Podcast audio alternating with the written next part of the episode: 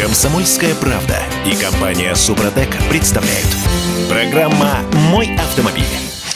Слушайте, а 3000 рублей это много или мало? Добрый день. Здрасте. Здравствуйте. Доброе утро. Ой, извините, я, я вне времени, вне пространства. А это Константин Заруцкий, Да. смущенный вопросом. Смущенный, не понимает, 3000 где я? рублей. Что происходит? 3000 рублей происходит. В зависимости от того, утром это или днем. А, а, в зависимости от того, в чем кармане. Да, опять же, успел уже заработать или еще нет?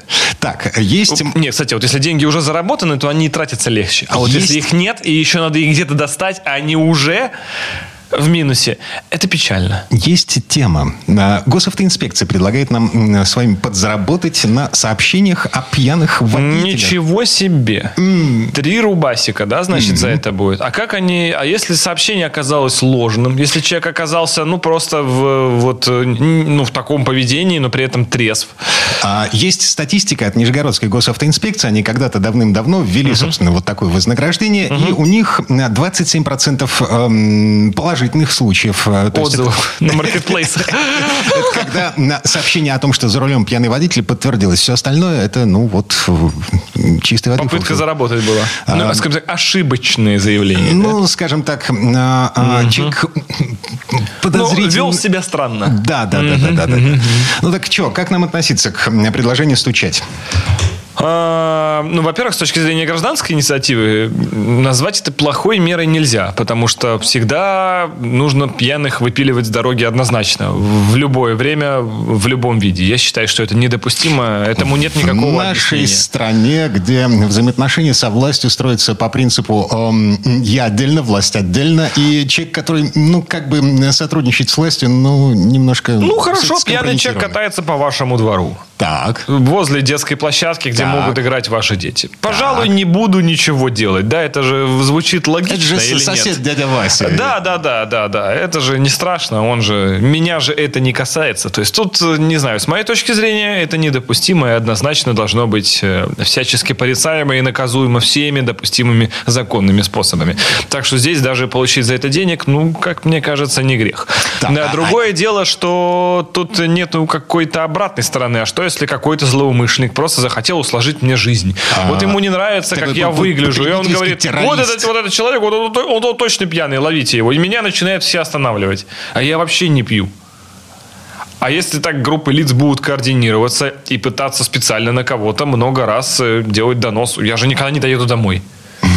То есть должна быть какая-то обратная сторона, что в случае, если донос не сработал, то минус 500 рублей с того, кто заявлял. А, смотри, какой прикол. А, Для того, чтобы э, это сообщение приняли к рассмотрению, оно не должно быть анонимным. То есть, э, Да, зва- нужно оставлять свои данные. Это так всегда. Госавтоинспекция Да, да, да, официально да, да. предупреждает, что ты оставляешь не только свое Безусловно. имя, фамилию, но еще и свой ИНН. Это не просто смс-очку с номером машины кинуть и все. И до свидания в телеграм-бот. Вообще в идеале. Нет-нет-нет, это понятная история. Так, так, она же и сейчас так присутствует. Вы же когда там даже о ДТП заявляете, неважно, с вами оно случилось или нет, если вы просто свидетели, у вас все равно будут просить ваши данные. То же самое при звонке в отдел полиции, любом звонке там информационного характера или с просьбой о помощи. Это так везде. Да. Ну, это нормально, я считаю, что такого. Э, Ну, короче, 500 рублей штраф за лжедонос минимум быть должен, я считаю. А иначе какая? А нет никак получается, я могу просто задудосить, э, грубо говоря, автоинспекторов и в день по 50 раз им звонить с разных номеров и говорить, что вот они все пьяные.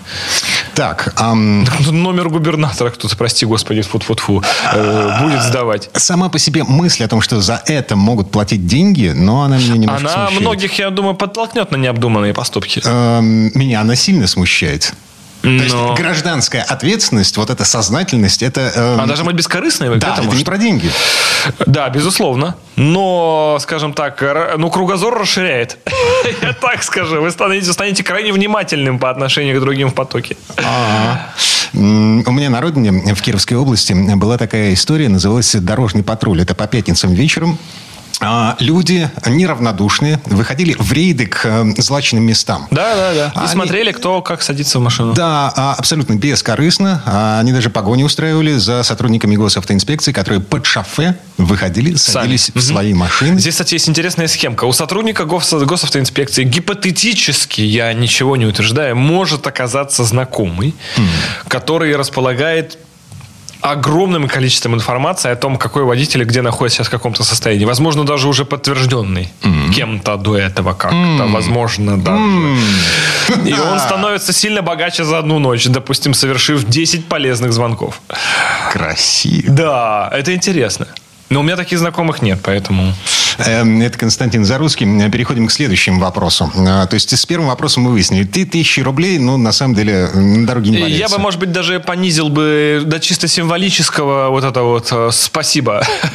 до бонусов спасибо. И все, не более того. То есть, ну, не, ну довольно много все-таки 3000, мне кажется. Это действительно может людей толкнуть на неправильный путь. А какая-то незначительная сумма, она будет просто как комплиментом за то, что спасибо, что вы есть, что вы... Спасибо за ваш звонок, да. Но спасибо же в карман не положишь, а вот какие-нибудь там 500 рублей. Ну и так, на всякий случай, на это все... И они падают только на баланс ГИБДД, и потратить их можно только на штрафы. Да, я все придумал. Это специальные ГИБДД бонусы. Вот, все, господа. Просто видите, проекту нужна была проработка. Не благодарите. Так, все это, а, на самом деле, в голове Константина Заруцкого происходит Постоянно, каждую ночь.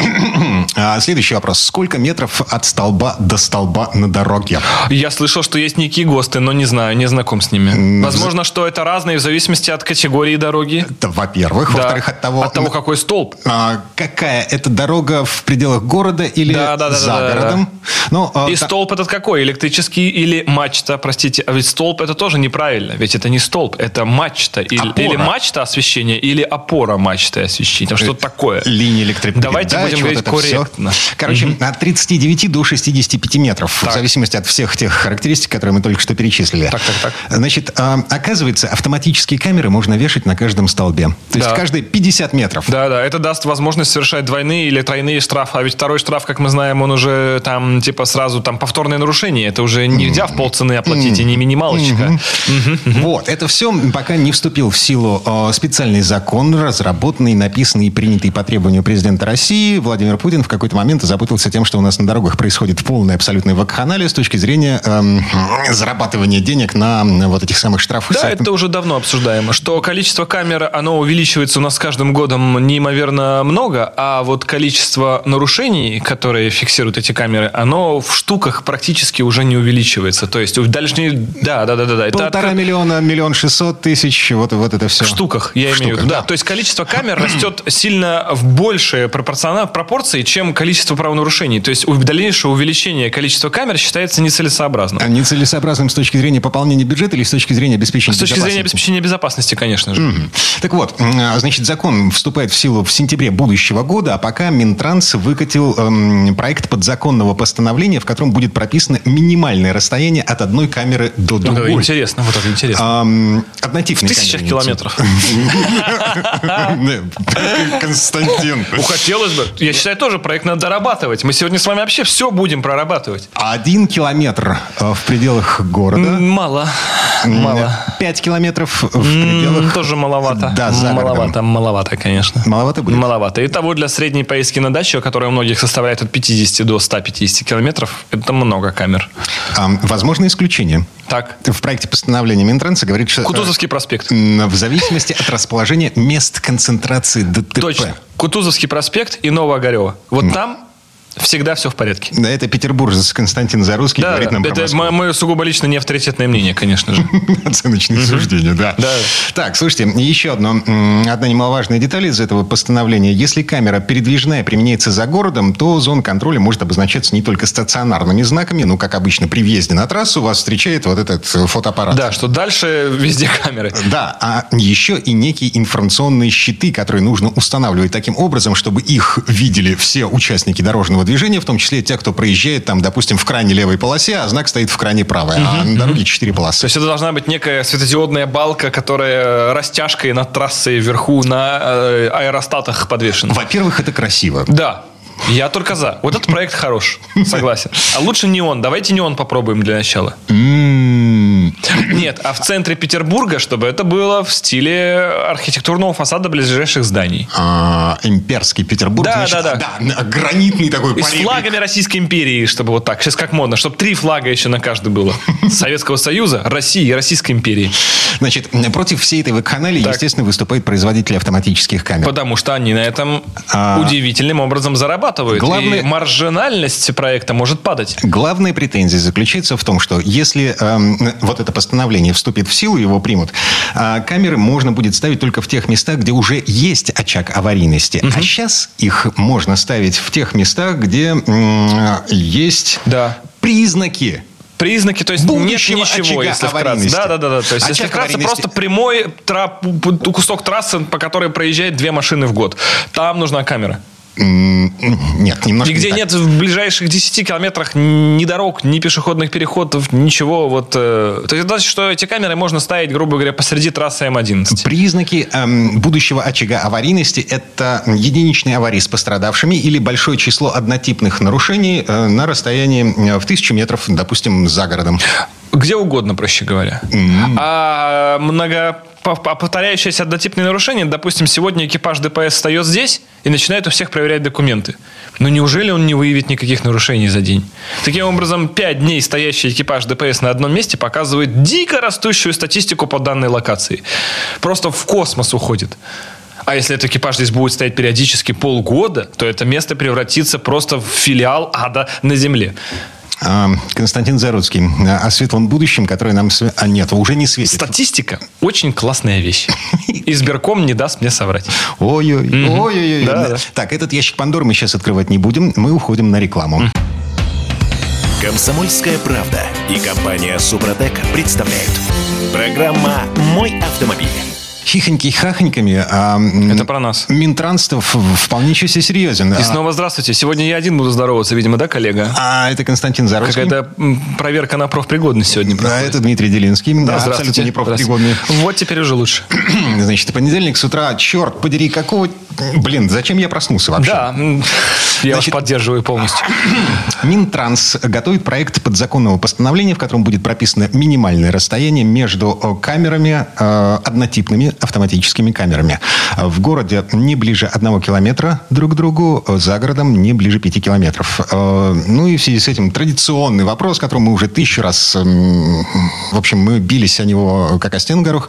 А, Автоматические камеры, они имеют отношение к безопасности дорожного движения вот сейчас, по состоянию на осень 2023 года? Ну, ходят множественные слухи, что в интернете, исходя из статистики, что не особо. Да, они дали огромное количество снижения тяжелых или там средней тяжести ДТП на старте, естественно, да. И хорошо снизили скорость потока на первых стадиях, когда они были введены.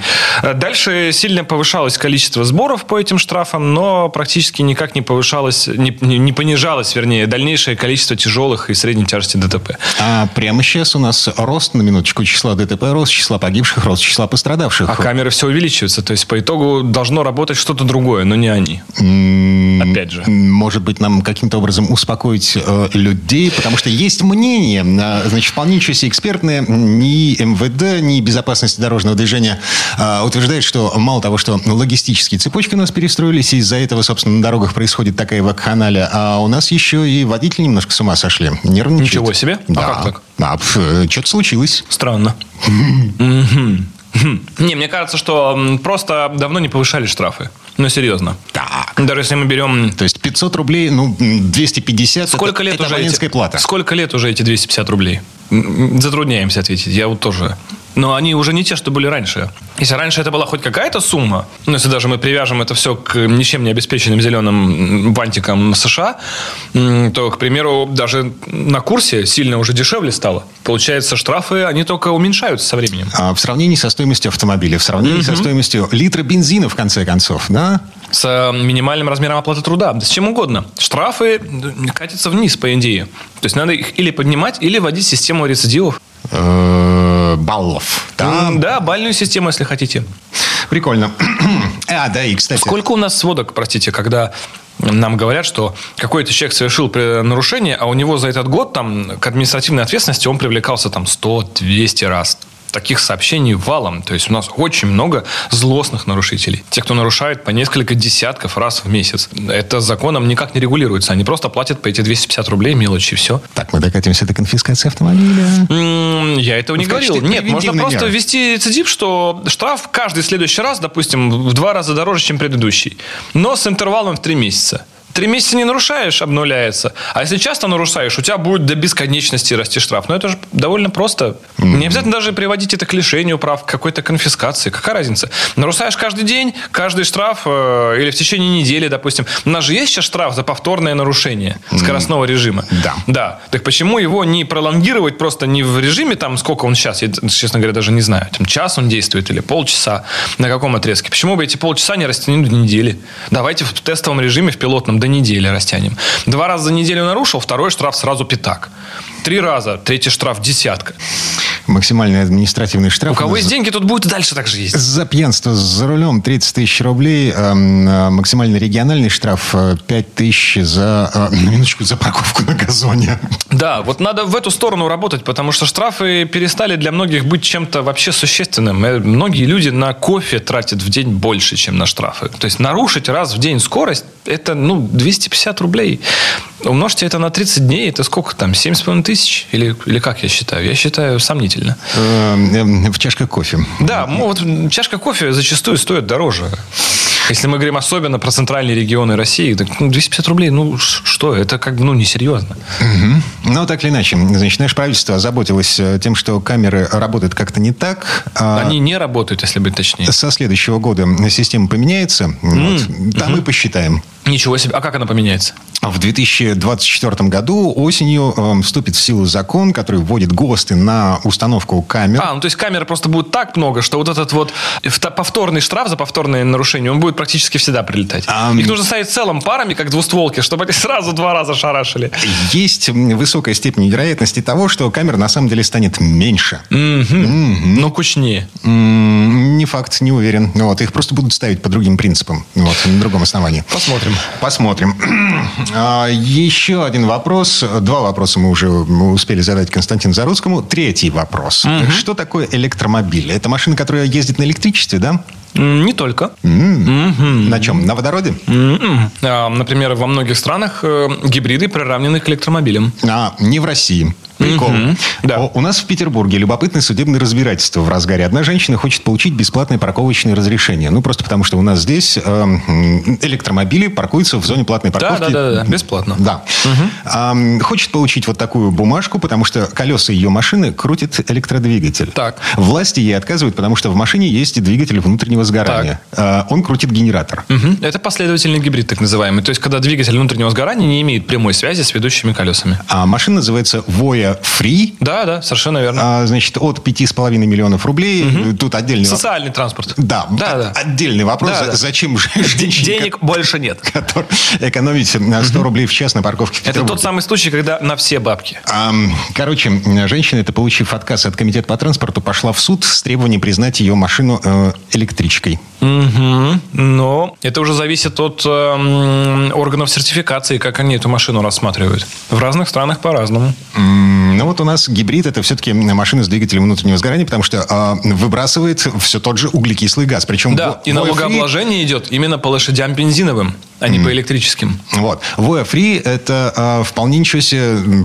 там обычный полуторалитровый движок под Да, капотом. да, да. Ну, не совсем обычный, там, по циклу Аткинсона, но не суть. Да, это двигатель внутреннего сгорания, совершенно верно. Мгм. Женщина упорная, суд ей отказала, она м, подала апелляцию. А, В конце ноября, значит, будет очередное разбирательство по этому делу. Но справедливости ради, я сам езжу на гибриде, и он, когда приезжал из Англии, у него еще остались наклейки на пароме, ко- которые, на которых было написано Electric Vehicle. То есть он был приравнен к электромобилю, и, соответственно, поскольку он содержит в себе, скорее всего, батарею, поэтому вместе со всеми электромобилями стоял, видимо, в том отсеке, который гори, гори, гори, он огнем, в общем, если что. Но он был отделен от остальных бензиновых собратьев. Э, Справедливости ради. Во многих Во многих странах то же самый э, льготный въезд в центр города, как э, в странах Европы некоторых существует, куда вы не можете въехать на бензиновом двигателе, вы можете въехать только на электромобиле или на гибриде в режиме электромобиля. То есть они всегда приравнены. Что касательно государственных субсидий, они во многих странах распространяются одинаково на электромобили и на гибридные автомобили. Из-за этого даже в свое время была выявлена статистика, что подавляющее владельцев, подавляющее количество владельцев подключаемых гибридов, так называемых пхевов, да, то есть это машина, которая может заряжаться от розетки э, и ездить в, электрорежим, в электром, режим, режиме электромобиля всегда. Так вот, подавляющее их большинство никогда их не заряжают от розетки, потому что просто была субсидия, и можно въезжать в центр. То есть это вот всем все равно на самом деле на экологии, им нужно просто адаптироваться к меняющимся условиям. То есть никто никак не контролирует, на чем ты едешь, на батарейке или на движке? Есть прецеденты, когда к заведенной машине может подойти полицейский и потребовать ее заглушить, перейти в электрорежим. Если нет, ну вам просто выписывают штраф. Прикольно. Да. Но а, их нравы. Еще один момент. Ам, Константин Заруцкий должен страдать или не должен, но это уже отдельная совершенно история. Врунгель. Джип Вранглер. Да, да, совершенно верно. Ну вот. А с 2028 года станет полностью электрическим. Э, Соболезнуем. Соболезнуем. Потому что электрический оффроуд так себе занятие. А, значит, э, профильный сайт Wrangler Forums. Угу, вот. Есть такой, да. Да, на нем опубликованы выдержки из предварительного соглашения между концерном Stellantis и членами Американского профсоюза работников автомобильной промышленности. Угу. Значит, э, до 28 года... Э, Видимо, актуальный кузов будет Равноценно с JL. двигателем внутреннего сгорания и этим, господи, там и гибрид. Гибрид, он есть 4 на 4 он называется. Да, это тоже, это ПХЕВ, также это подключаемый гибрид, э, подзаряжаемый, то есть, который вы можете от розетки заряжать, ездить какое-то маленькое количество времени на электричестве, но основную функцию будет нести бензиновый двигатель. И бензиновый двигатель там напрямую связан с колесами. А следующее поколение будет уже с экстендером или чистым, чистой uh-huh. электричкой. Uh-huh. Экстендер, насколько я понимаю, это терминология, это э, движок, который крутит По сути, генератор. это тот же последовательный гибрид, да. Только в случае экстендера, range extender или REX, как еще на жаргоне его называют, это, по сути, двигатель от мотоцикла маленький. Какой-нибудь там киловатт на 40, который стоит где-то, жужжит там в крыле. В чем сильно. смысл этой мертворожденной херни? Э, впервые придумала это BMW на своей модели i3, в которой вставляла двигатель от мотоцикла BMW в некоторых странах, опять же. i3 существовала в модификации как с Рексом, так и без него. Это дает вам возможность аварийно доехать до зарядки. Mm. Причем довольно большое количество километров. Вплоть там до, по-моему, 60, а потом нужно постоять остыть, можно снова заправить бензин и еще проехать 60. То есть, условно, эта штука делает вас, э, ну, можно сказать, бессмертным в плане вот дороги. То есть, вы все время куда-то доедете.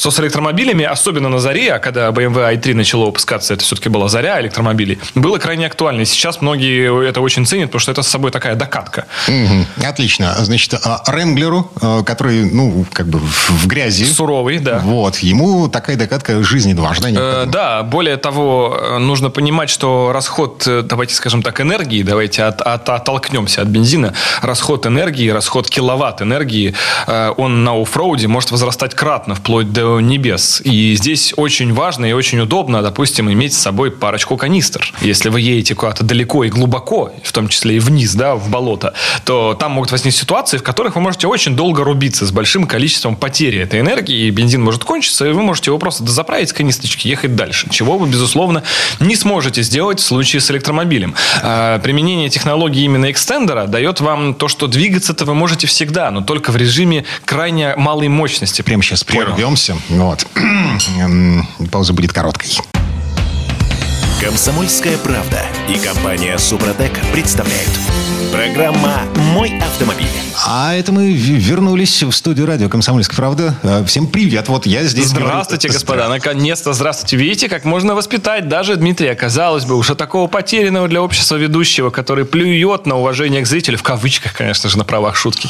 И дважды сегодня не поприветствовал вас. Это Константин Заруцкий. Да, и Костик. Да, эм, я Дмитрий Делинский. Мы не договорили э, в предыдущей четверти часа по поводу э, полуэлектрического Ренглера и вообще системы экстендеров, маленьких движков, которые ставятся в электрическую, в принципе, машину для того, чтобы... Эм, ну, как аварийный вариант дотягивания. Спастись, э, если кончилась батарейка. Да, да, да. Но в плане Wrangler, который многие расценивают как экспедиционник, как машину для путешествий, для путешествий в трудных условиях, это точно не то место, где вы хотите заряжать свой электромобиль.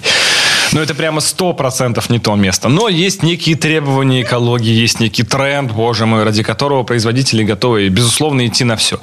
Это как БЛМ-повестка в кино. Сейчас э, Голливуд уже понял, что на кассовых сборах это сказывается негативно. Но вот с электромобилями понимание, мне кажется, еще должно прийти в скором времени, что также это не всегда одинаково полезно. Я тут где-то видел цифры, эм, статистику, по которой примерно половина всех владельцев электрических машин в Европе. Потом обратно возвращаются на бензин. Не готовы ездить дальше на электрической машине, да, хочет да, да, пересесть да, да. обратно. Да, но уже поздно. Да, уже не вытащишь. Все, уже там плотно засело. И, и, и придется им вот так вот жить теперь. Да. Um, жесть. Да? Так, а насчет эм, места, куда Макар лет не гонял. Э, Константин Заруцкий, конструкторское бюро имени Константина Заруцкого эм, выкатило ультратанк в серию. Э, да, это предсерия, если говорить э, простым языком, это некое гусеничное шасси, с, заточенное под коммерческое использование. То есть это грузовая платформа сзади или место для установки дополнительного оборудования. Это дизельный двигатель, само собой, небольшого объема и небольшой мощности, чтобы сократить эксплуатацию инвестиционные затраты. Автоматическая или механическая коробка передач по выбору, э, грузоподъемность 2 тонны с сохранением плавучести. В общем, все то, что, на наш взгляд, не хватает в определенном сегменте лесозаготовки, геологоразведки, газоразведки, там, нефтеразведки, чего угодно, впрочем. Mm-hmm. То есть это такая малотонажная серия гусеничных вездеходов. То есть есть гусеничные вездеходы образца Советского Союза, это нам всем известные очень МТЛБ, ГТТ, АТЛ. Мотолыга. Мотолыга, да. Мотолыга это вообще топ из всего топа, который только существует. Это удивительная вещь. Она, к сожалению, имеет также и некоторые недостатки. Это 11 тонн масса, 3,100 или 3,200, по-моему, ширина. То есть это та штука, которая не поездит по дорогам общего пользования. А мало того, она жрет как не в себя. Жрет как не в себя, да, потому что вся техника времен Советского Союза гусеничная, она, естественно, разрабатывалась с закосом под э, военное использование, под двойное использование, если хотите, да. Вот с точки зрения военного использования любая техника не имеет значения, сколько она стоит и потребляет топливо. Она должна выполнять задачи. И чем больше она этих задач выполнит, тем лучше. Но в случае, если мы говорим про коммерческое использование, не обязательно иметь технику, которая может выполнить любые задачи. Отсюда и порождаются на такие интересные гибриды, когда мы видим переделанную мотолыгу весом 11 тонн с грузовым кунгом, в которой помещается просто 10 человек. Да. Вам просто нужна маршрутка, mm. которая должна куда-то ехать. То есть мотолыга чем хороша? Что она может на себе э, на спине тащить тонн 5. За собой еще сани, в которых еще тонн 5. А за санями еще сани, в которых еще тонн 5. А северный завоз. Да. И все это куда-то утюжит тайгу, вот эту вот дикую 400 километров по снегу, которая 2 метра глубиной. Это идеально. Здесь и нет равных. Это действительно очень крутая вещь. Но не всегда необходимы все такие мощные показатели. Э, есть сегмент вот именно малотоннажных гусеничных вездеходов, которые грузоподъемностью от тонны там, до двух, до трех потому что там около трех это все равно уже действительно много. И вот такого сегмента практически сейчас нет. Отсюда и появляются эти вот забавные мотолыги, которые везут только 10 человек ну, не нужна такая дикая проходимость, когда вы везете просто 10 человек. Вам нужна маршрутка. Или, допустим, просто небольшая буровая на воду. Или небольшая ремонтная мастерская, какие-нибудь вышки или газовые пункты, например, ремонтировать, которая, по сути, включает в себя набор инструментов, там не весь необходимый скарб и 3-4 человека. И ради этого вот 11-тонную мотолыгу туда гнать бывает ну, экономически нецелесообразно, невыгодно.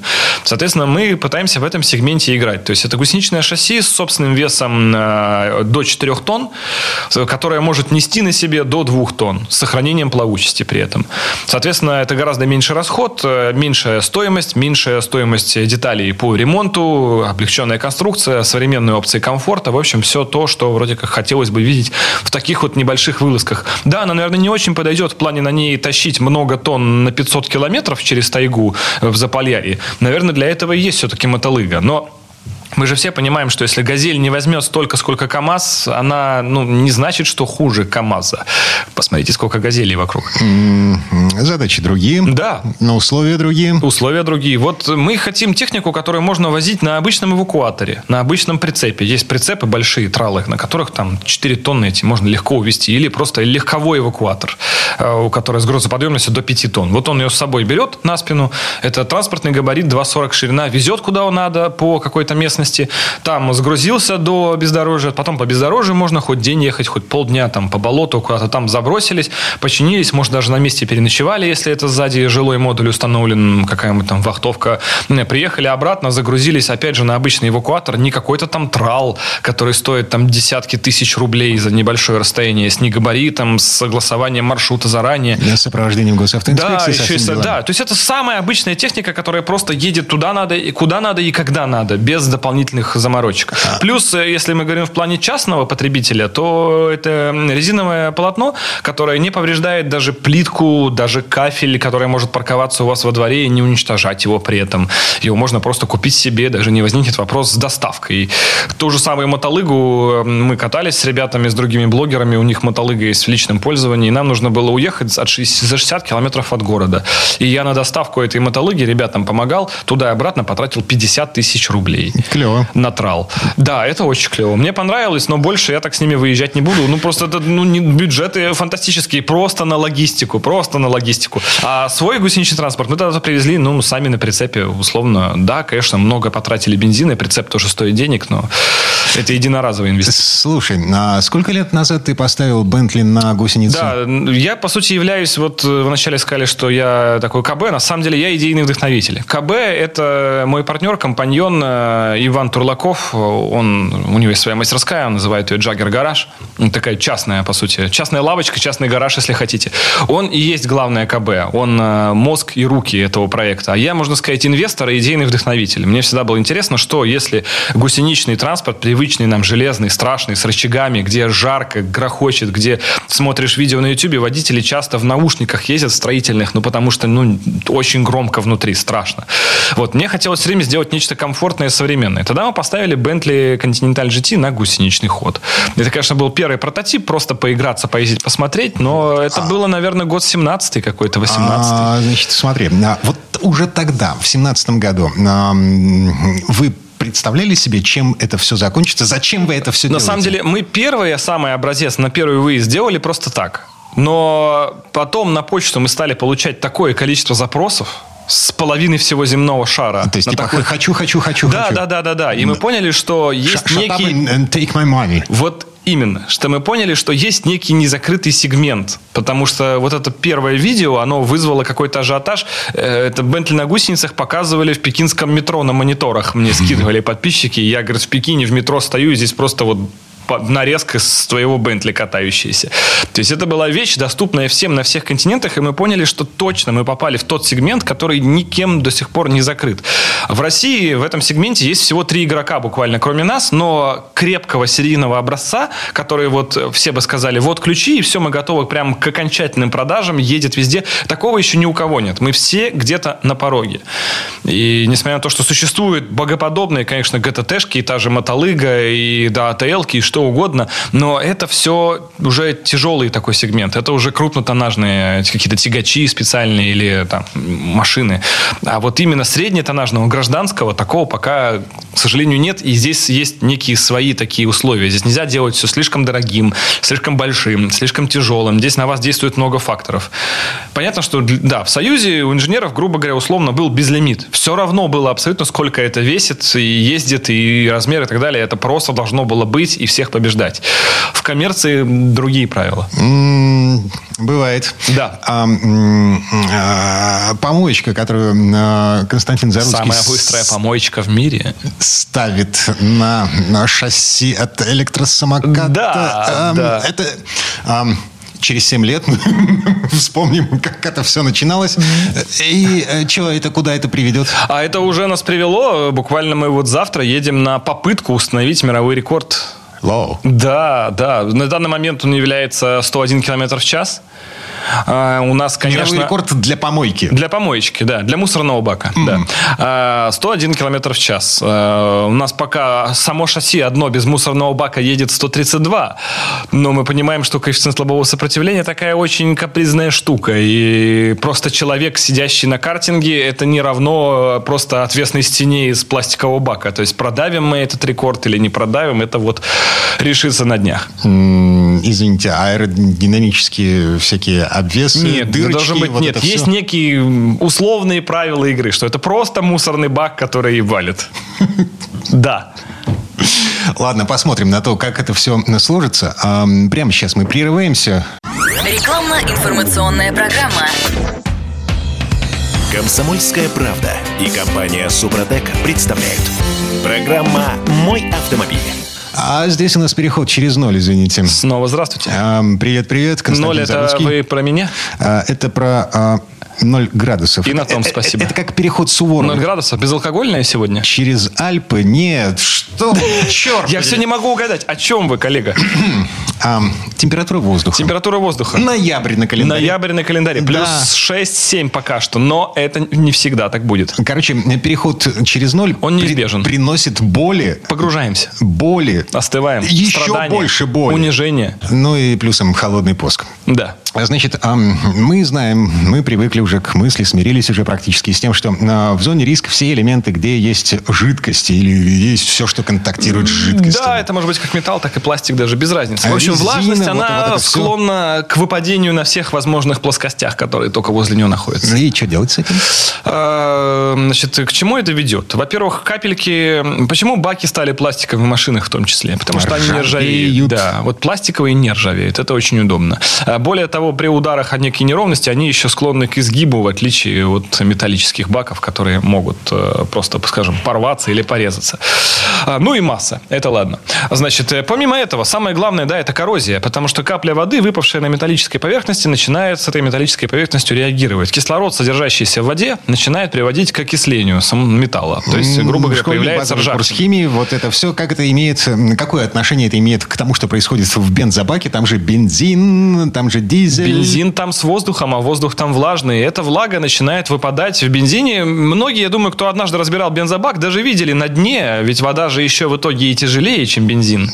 Она же еще и там скапливается. То есть бензин как бы запирает воду в себе внизу, и там вплоть до вообще таких маленьких озер может образовываться. Но это ладно. Бензобак это еще полбеды. Ты воды может хапануть топливная система, какое-то определенное количество воды двигатель даже переварит честно. Но эта вода дальше, попадая в топливную систему, может, во-первых, если у вас есть топливный насос высокого давления, эти капельки воды могут прям залипнуть на плунжерной паре. И также образовывать там каверны, кратеры и все, все возможные продукты окисления металла. Это раз. Далее эти капельки воды могут выпадать на стенках цилиндров. И также с ними реагировать. Даже, не, я- даже если это не косил, неважно, вода ест все, это уже доказано. Поэтому в любом случае содержание влаги в воздухе это не есть хорошо. Но, однако, это можно избежать. Э, Даже вот есть, ну, вы же знаете, наверное, что есть такое понятие, как консервация автомобиля. Вот зачем автомобиль консервировать, когда он долго стоит? Да, потому что лишний. Да, да, да, да, да. Их можно в банке закручивать, совершенно верно.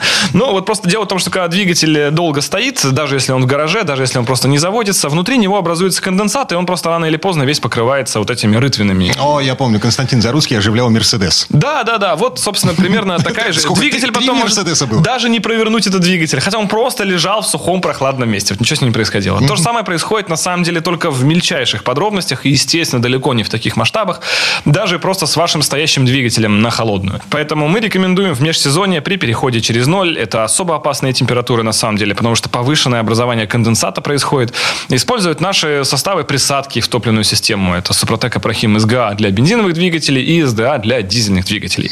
Они безопасно и для ежедневного применения подходят, очищают, защищают и смазывают, самое главное, вашу топливную систему. Потому что двигатель обычно консервируется даже для долгой стоянки чем? В него пшикают специальным составом консервантом или даже бывает обычным маслом. Потому что вообще вся коррозия наступает в том месте, где у вас наступает разрыв масляной пленки. А, Там, куда добрался воздух. Да, пока у вас все вокруг покрыто масляной пленкой, соответственно, воздух добраться до металла не может. Таким образом, он защищен. Но разрыв масляной пленки может наступить как и кратковременно при каком-то простой э, длительном, так и уже и на постоянку, когда мотор просто высох, когда он годами. Но мы сейчас говорим даже про ежедневное использование, что э, количество воды в топливе, оно, опять же, негативно на все это влияет. Капелька воды на плунжерной паре за ночь все равно может сделать свое плохое дело. Может за ночь, а может на выходные, а может на недельку у вас машина осталась. Наши присадки в топливо из ГАИС, да, содержат именно смазывающие вещества. И это, конечно же, не масло, как многие думают. Также да. есть в них очищающие вещества. Это та же самая там, это не, не white spirit и не растворитель, как многие думают. Все гораздо сложнее.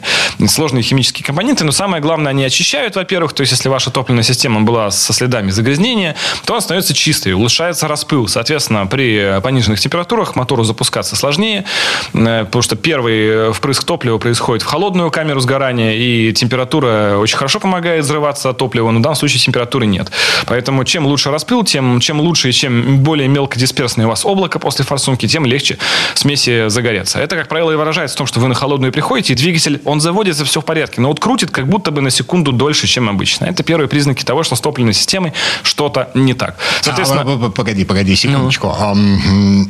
Я помню там, условно говоря, когда так. плюсовая температура за бортом, когда лето, значит, двигатель у меня заводится а, после там да, вот, да. Все, завелся. Так. Вот. А когда холодно, он делает на один э, поворот, а на один чихпых больше. Да, да, так это просто первые признаки того, что ему уже сложновато и чего-то не хватает для этого запуска. Технически исправный двигатель в любую погоду, практически там, ну, до адекватного минуса, скажем, там, до минус 10, всегда будет заводиться вот с полчиха, ему все равно. А, да, я думаю, что это просто загустевшее масло он проворачивает. А, нет, нет, если вы говорите во времени, да, есть еще количество оборотов. Mm. Вот есть прям ощущение, когда двигатель именно крутит подольше. То есть раньше схватывал вообще с полоборота, а теперь вот оборотов 5 5-6 делает. Это вот э, есть такие моменты. Он прям именно подольше крутит. Не во времени, а в количестве оборотов. По времени, Понял. да, само собой. Более густое масло приводит, опять же, к тому, что у вас э, стартер крутит двигатель более медленно. Через это сжатие происходит, опять же, не так эффективно, как на быстрых оборотах. Ведь смесь, она воспламеняется при максимальном сжатии. Следовательно, если сжатие происходит не так эффективно, то и топливо загораться тоже сложнее. Увеличивается время взрыва. Нам много вообще нюансов происходит с этим. Так вот, помимо того, что у вас прочистятся форсунки и распыл станет хорошим, то есть взрыв взрыв будет осуществляться более легко, а, в том числе свечкой поджигаться более легко, или даже дизель, который загорается только от сжатия.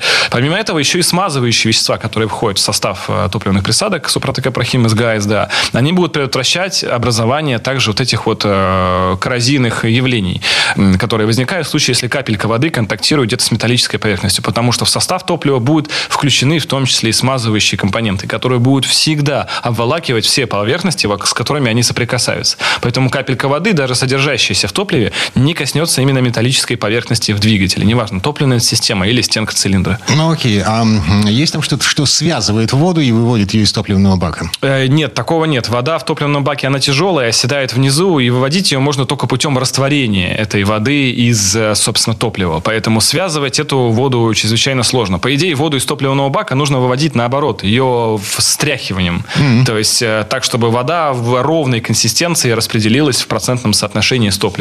Это сделать, ну, пока что можно только или сложно механическим образом, то есть, ну, проще говоря, взбалтывать сильно тогда вода действительно перемешивается с топливом. Либо какой-то очень злой химии, ну, мы стараемся так глубоко не лезть, у нас присадки все-таки не для ежедневного применения, максимально мягкие, чтобы подходили к любой системе впрыска. Так, окей. А, зима, а, зимний дизель. А... Зимний дизель, если мы говорим про Супротек, про Хим СДА, в том числе, то есть это э, наша присадочка для именно дизельных двигателей, для дизельного топлива. В ней содержится еще небольшое количество цитан-корректора. То есть у бензиновых двигателей есть такое понятие, как октан. Это число, э, количество, вернее, компонентов, которые препятствуют взрыву. То есть бензин можно сжать сильнее 98 нежели 92 Так вот, у дизеля это называется цитановым числом. И если у нас Супротек Прохим СГА для бензина никакого октан-корректора в нем нет, то есть он никак не влияет на октановое число бензина, он не сделает из 92 5 и так далее, то цитан э, поправлять можно. И мы его поправляем буквально там на парочку единиц, что также делает зимний старт более легким, а самое главное, двигатель начинает работать тише. Потому что э, цитановое число в двигателе бензиновом, оно также зависит э, и корректируется, вернее, вспышка дизеля корректируется путем угла опережения впрыска. Это как угол опережения зажигания в бензиновом двигателе, только в дизеле это называется угол опережения впрыска. И когда эти углы находятся в около предельных значениях, дизель просто начинает работать чуть шумнее. Это не значит, что ему плохо, и он завтра развалится, просто он работает чуть громче. Это нормальная история. Стан-корректор позволяет поднять становое число до паспортных норм, которые не всегда у нас соответствуют на заправках тому, что вы видите в паспорте угу. на это топливо на стенке. Соответственно, двигатель начинает работать тише. Это первый эффект, который все замечают и говорят, вау. Хотя да. на самом деле никакого эффекта еще с точки зрения там, смеси образования более правильного или очищающего не произошло. Но этот эффект вы замечаете буквально через 10 километров после того, как заправились. Сразу же двигатель начинает шептать. Магнитолу стало слышно. Мы, ну, не настолько, конечно. То есть мы не гарантируем там такого эффекта. Тише, чем завод, мы, конечно, сделать никак не сможем. Мы просто пытаемся привести топливо к его более понятным стандартам. В том числе и по очищению, по, по, по чистящим и моющим свойствам. Так, минута буквально до конца четверти часа. Резинотехнические изделия. Дворники- Резинотехнические изделия – это вот э, хит сезона наш, это силиконовый воск, который мы выпускаем третий год, и на третий год покупатели в этом году прямо так все расшифровали, этот силиконовый воск, что у нас стали возникать даже дефицит иногда на некоторых точках этого товара. Вот. Но мы с ним сейчас поборолись, слава богу, потому что не хватило даже обычной сезонной партии, которые мы заказываем. Это э, силиконовые спреи, все их знают. Прекрасная вещь. Так вот, мы сделали силиконовый спрей, который не оставляет жирных пятен. Поэтому он называется у нас в кавычках воск. То есть это все, все тот же самый эффект силикончика из баллончика, который мы попшикали, и больше ничего к друг другу не прилипает. Ни резинки к дверям, э, не скрипят петли, ничего, ничего, ничего. Там панорамная крыша или люк перестали скрипеть, если это попшикать. Но только при этом он не оставляет жирных подтеков и пятен, потому что он действительно очень похож по эффекту прям на воск, как от свечки. Тот же самый защитный слой, только без жира и не пачкает одежду, не пачкает пальцы, не пачкает кожаную обивку, салон. При этом абсолютно нейтрален к человеку, не вызывает раздражения, ни кожи, ничего. Приятный запах с отдушкой. Классно. У нас очень даже много берут э, мам молодых э, свои коляски. На самом деле, потому что скрипящие колесики у коляски, оказывается, это прям очень часто встречающееся явление. Осень, лужи, колесики скрипят, силиконовый воск – это максимально безопасно. Константин Заруцкий спешит на помощь а, не только автомобилистам, но, в общем... Молодым мамам, безусловно. Все, что мы любим. Ам, в этом месте мы прерываемся на некоторое время. А, а, ну, просто потому что наш час подошел к концу. Константин Заруцкий, я Дмитрий Делинский. Всем спасибо и чего, хорошего дня. Всего доброго. ООО НПТК «Супротек». ОГРН 106 78 47 152 273. Город Санкт-Петербург. Финляндский проспект, дом 4, литер А. Помещение 14Н 459 460 461. Офис 105. Программа «Мой автомобиль».